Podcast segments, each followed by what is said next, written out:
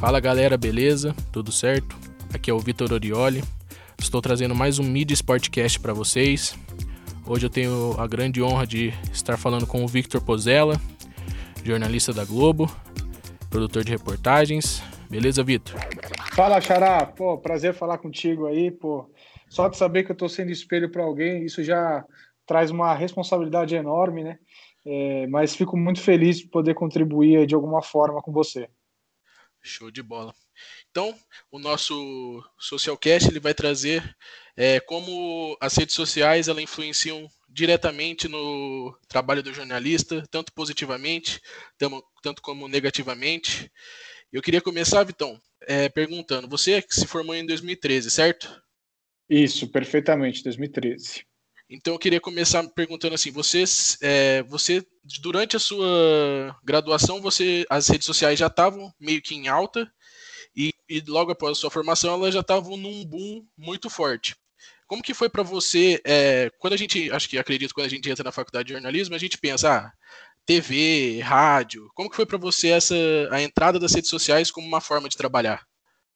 Cara, é belíssima pergunta, Vitor. Quando eu saí da PUC em 2013, na verdade eu comecei a estagiar muito cedo. É, ainda no primeiro ano da, da faculdade já comecei a fazer estágio na, na TV Bandeirantes e depois passei pelo Jornal Lance e até chegar na Globo. Mas é, de fato eu não via redes sociais como uma ferramenta de trabalho tão forte quanto ela é hoje para mim. É, eu, eu não conseguia enxergar isso ainda na faculdade. E quando eu saí, comecei a trabalhar, principalmente aqui na Globo, fui efetivado, fui contratado aqui, eu comecei a entender o papel que ela tinha na nossa função no dia a dia, assim, é, tanto na busca por pautas, quanto na, na, na, na, o que a gente antes chamava de rádio escuta, né, na televisão, e que na verdade o termo vem da rádio, que é observar concorrentes, ouvir tudo que tem por aí, para quem sabe não ficar tão para trás assim numa notícia que a gente não tenha em primeira mão a internet e principalmente a rede social Twitter, para mim funciona de forma magistral, assim, é um negócio impressionante. É, você consegue fazer uma rede e que você tem tudo que você precisa de informação daquilo que te interessa. Então, é, é realmente fenomenal, assim, a utilização da internet como ferramenta de trabalho. Show de bola. É, eu acho interessante que é, muita gente fala ah, a internet vai acabar com a TV, vai acabar com a com o rádio, mas eu acredito, na minha opinião, na minha, no meu jeito de ver, é algo que complementa o trabalho que é feito na, na TV e, na, e no rádio. Você concorda? Concordo 100%, cara. Eu acho que, pô, principalmente eu tenho vivido isso aqui na, na Globo nos últimos anos, a transformação que tem sido a nossa união com o site, né, que agora virou GE Globo, é, em relação ao nosso trabalho na TV.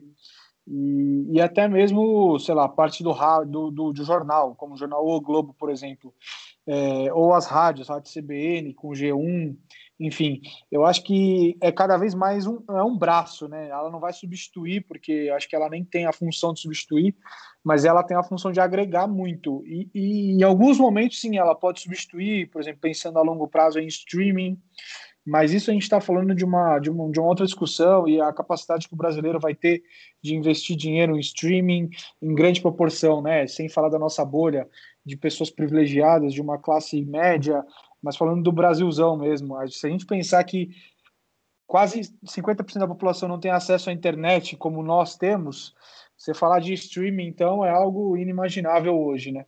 É verdade, o serviço de streaming tem, tem tudo para ser, acredito, um, dos serviços mais utilizados da, daqui para frente, né? Com certeza, com certeza. Eu acho também que é o futuro, mas eu acho que depende muito também do nosso contexto social, né? Pra, pra, porque o streaming requer internet requer um, um, serviço pago é, on demand, né? Você escolhe que você vai pagar para assistir. E, e aí, com a, com a quantidade de crises que a gente atravessa ano após ano, cenários políticos totalmente conturbados, a gente vê que vai ser muito difícil, em grande proporção, o povo brasileiro ter esse acesso ao streaming, como a gente já vê em outros países acontecer, né?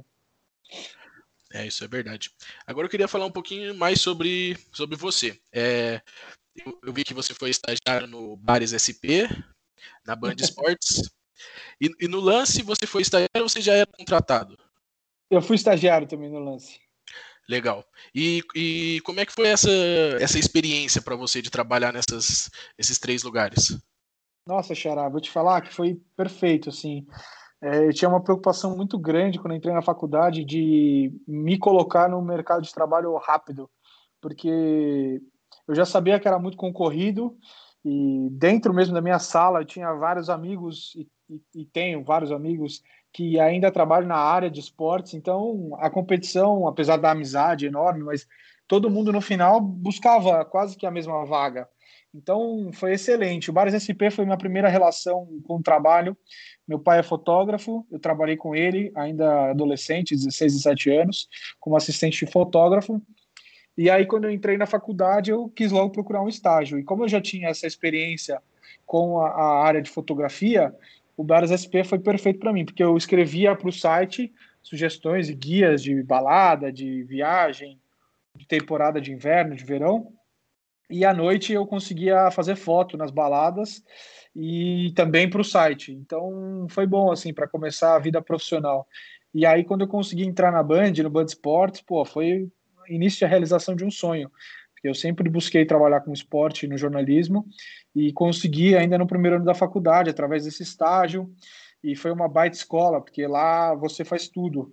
É, por ser um pouco menor a estrutura em relação ao que é a Globo, é, eu editava, eu reportava, eu produzia, eu fazia muita coisa mesmo e, e tive ótimos professores lá, como Elia Júnior, Luciano Borges, João Vals, é, enfim, várias outras pessoas importantes que, na verdade, eu acho que um bom profissional ele, ele constrói uma base, né, para conseguir chegar a algum lugar.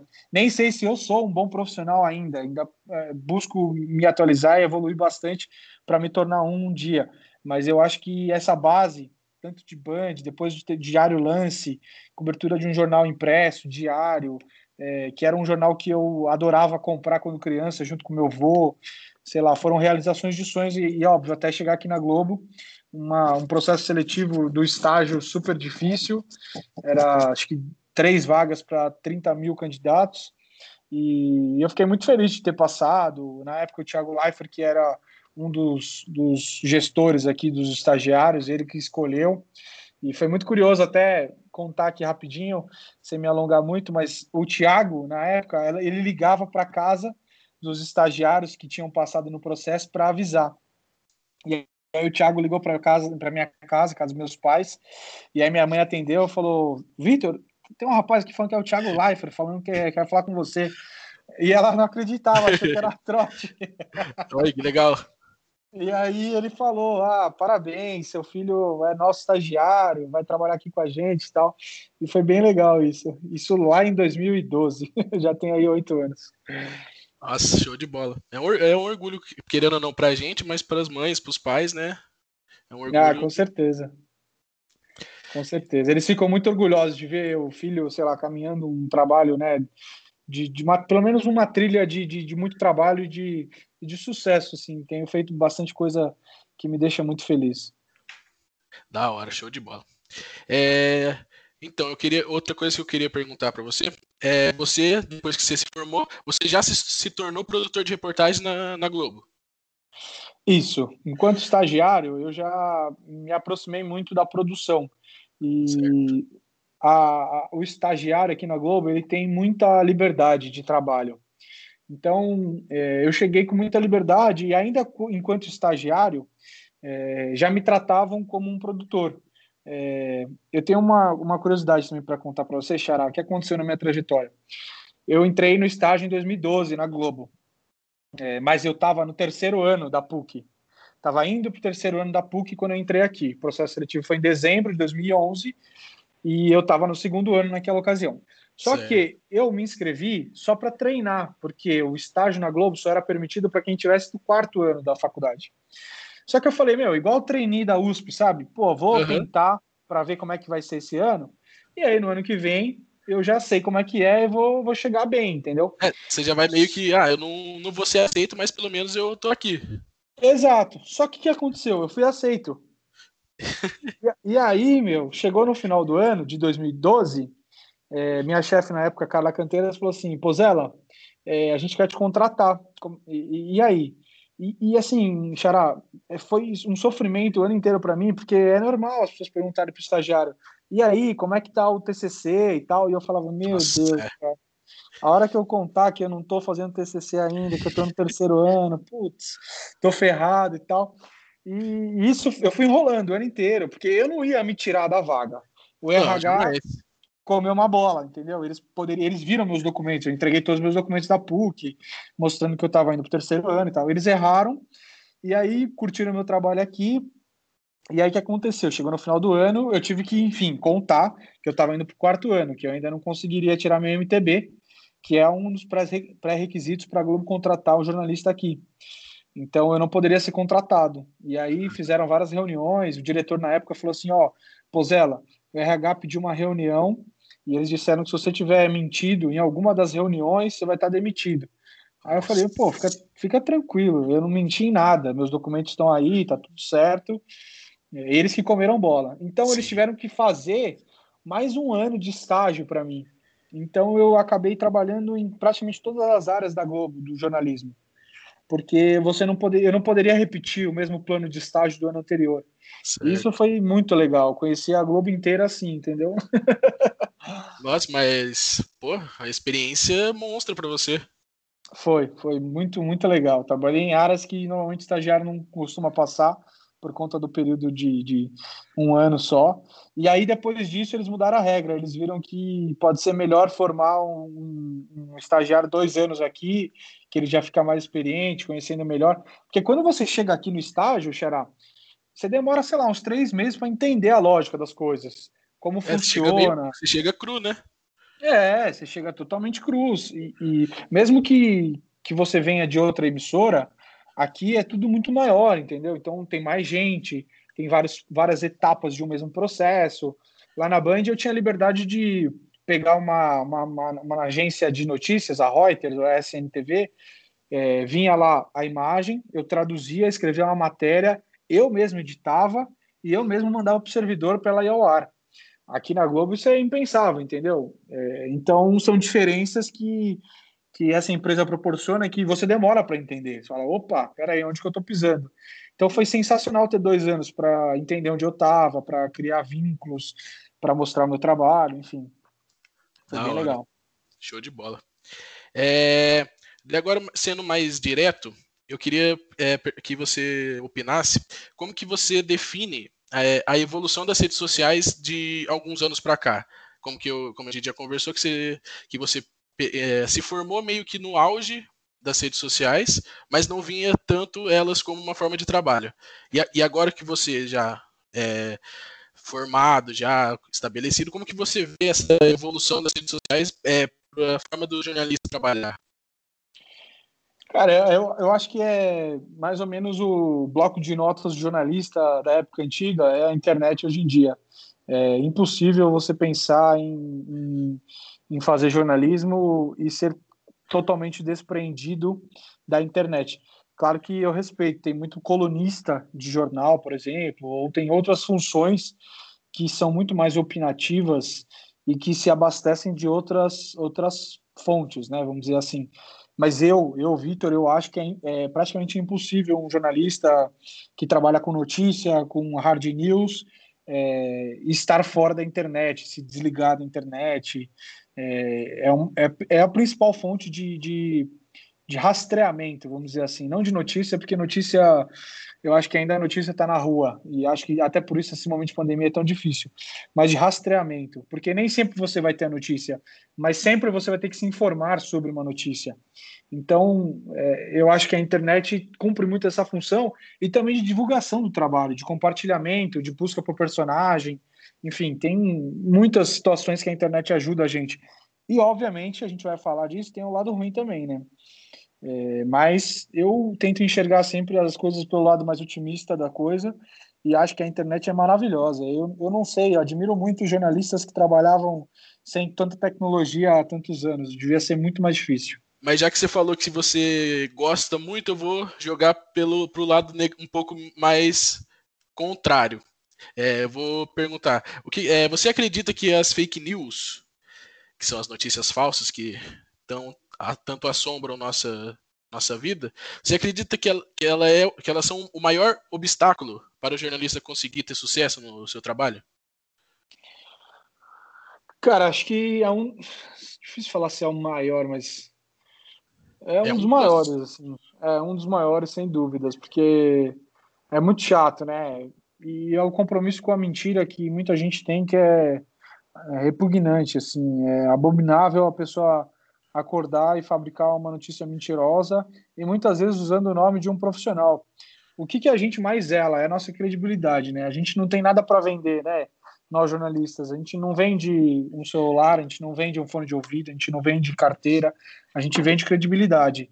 E, e usando o nosso nome para destruir a nossa credibilidade, é sem dúvida uma das coisas mais difíceis de combater, porque uma mentira contada mil vezes torna-se uma verdade, né? Esse ditado acho que é bem verdadeiro. E é muito chato ficar remando contra a maré e falar: não, não fui eu que disse isso, não fui eu que falei isso, não fui eu que fiz isso. E, ou até mesmo é, ter que ficar desmentindo é, notícias que, que são inverdades, né? Para não cometer o erro de repetir palavras aqui. Mas, pô, ah, o Vitor falou que o podcast dele, o socialcast dele é, foi um sucesso, mas que entrou no top 5 do mundo. E você nunca falou isso, entendeu? E aí você tem que falar: não, gente, eu não falei isso.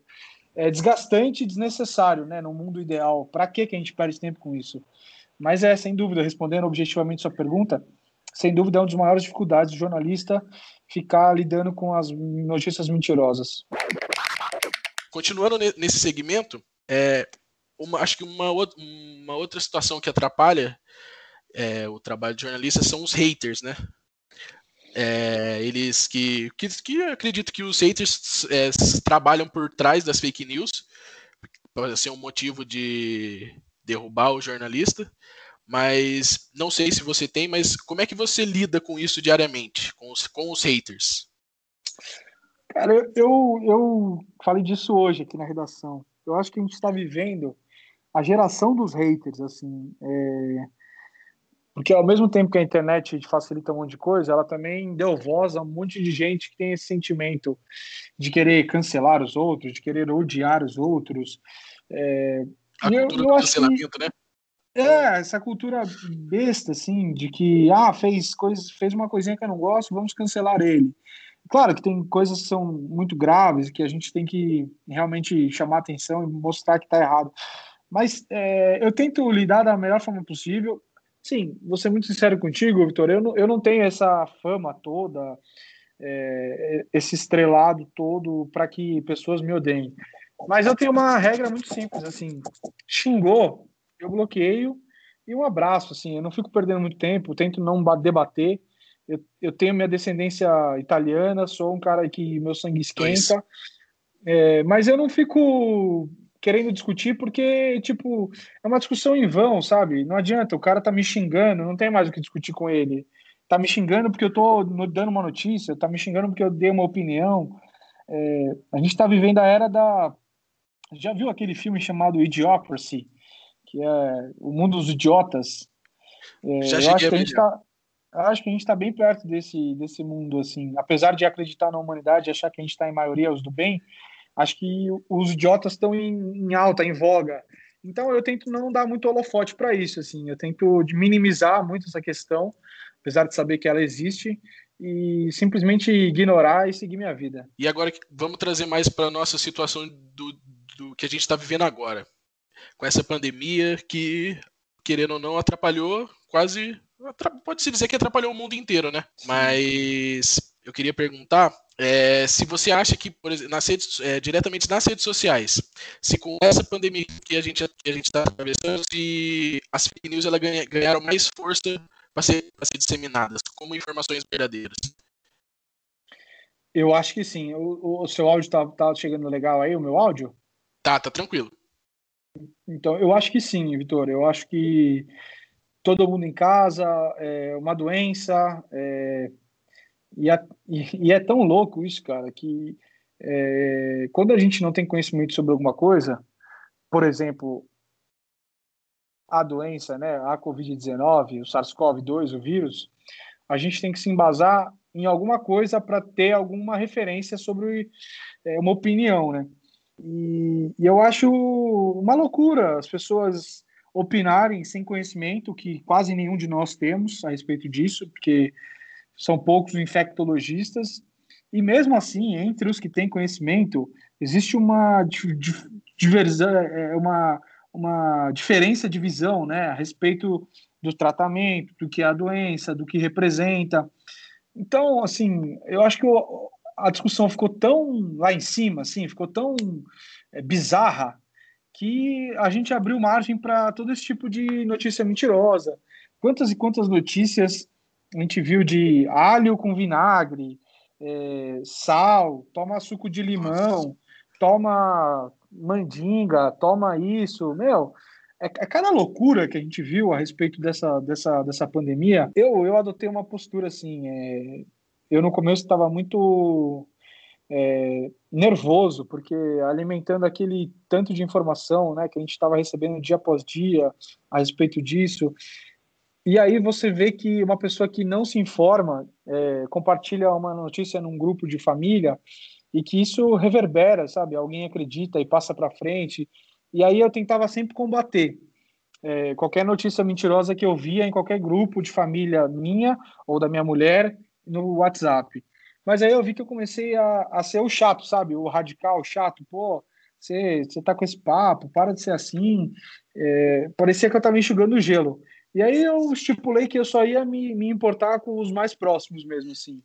É, minha família, meu núcleo familiar, pai, mãe, irmãos, avós, é, porque os grupos são muito grandes, e assim você começa a debater, aí cada um vai ter uma visão política sobre isso, aí acham que você está falando isso para defender A ou B, e aí eu é. fiquei realmente bem nervoso e falei, ó, chega, vocês querem ser ignorantes, vocês querem ser negacionistas, querem acreditar que a Terra é plana, problema de vocês, vocês querem, vocês querem acreditar que remédio que pode dar um ataque de coração amanhã vai te curar, problema de vocês. Eu só vou cuidar do que eu quero bem por perto aqui. E não vou ficar vivendo brigando, porque não vai levar a lugar nenhum, entendeu? Mas demorei até chegar nesse nível. E então, Vitão, é, mais uma vez eu gostaria de agradecer você pela participação.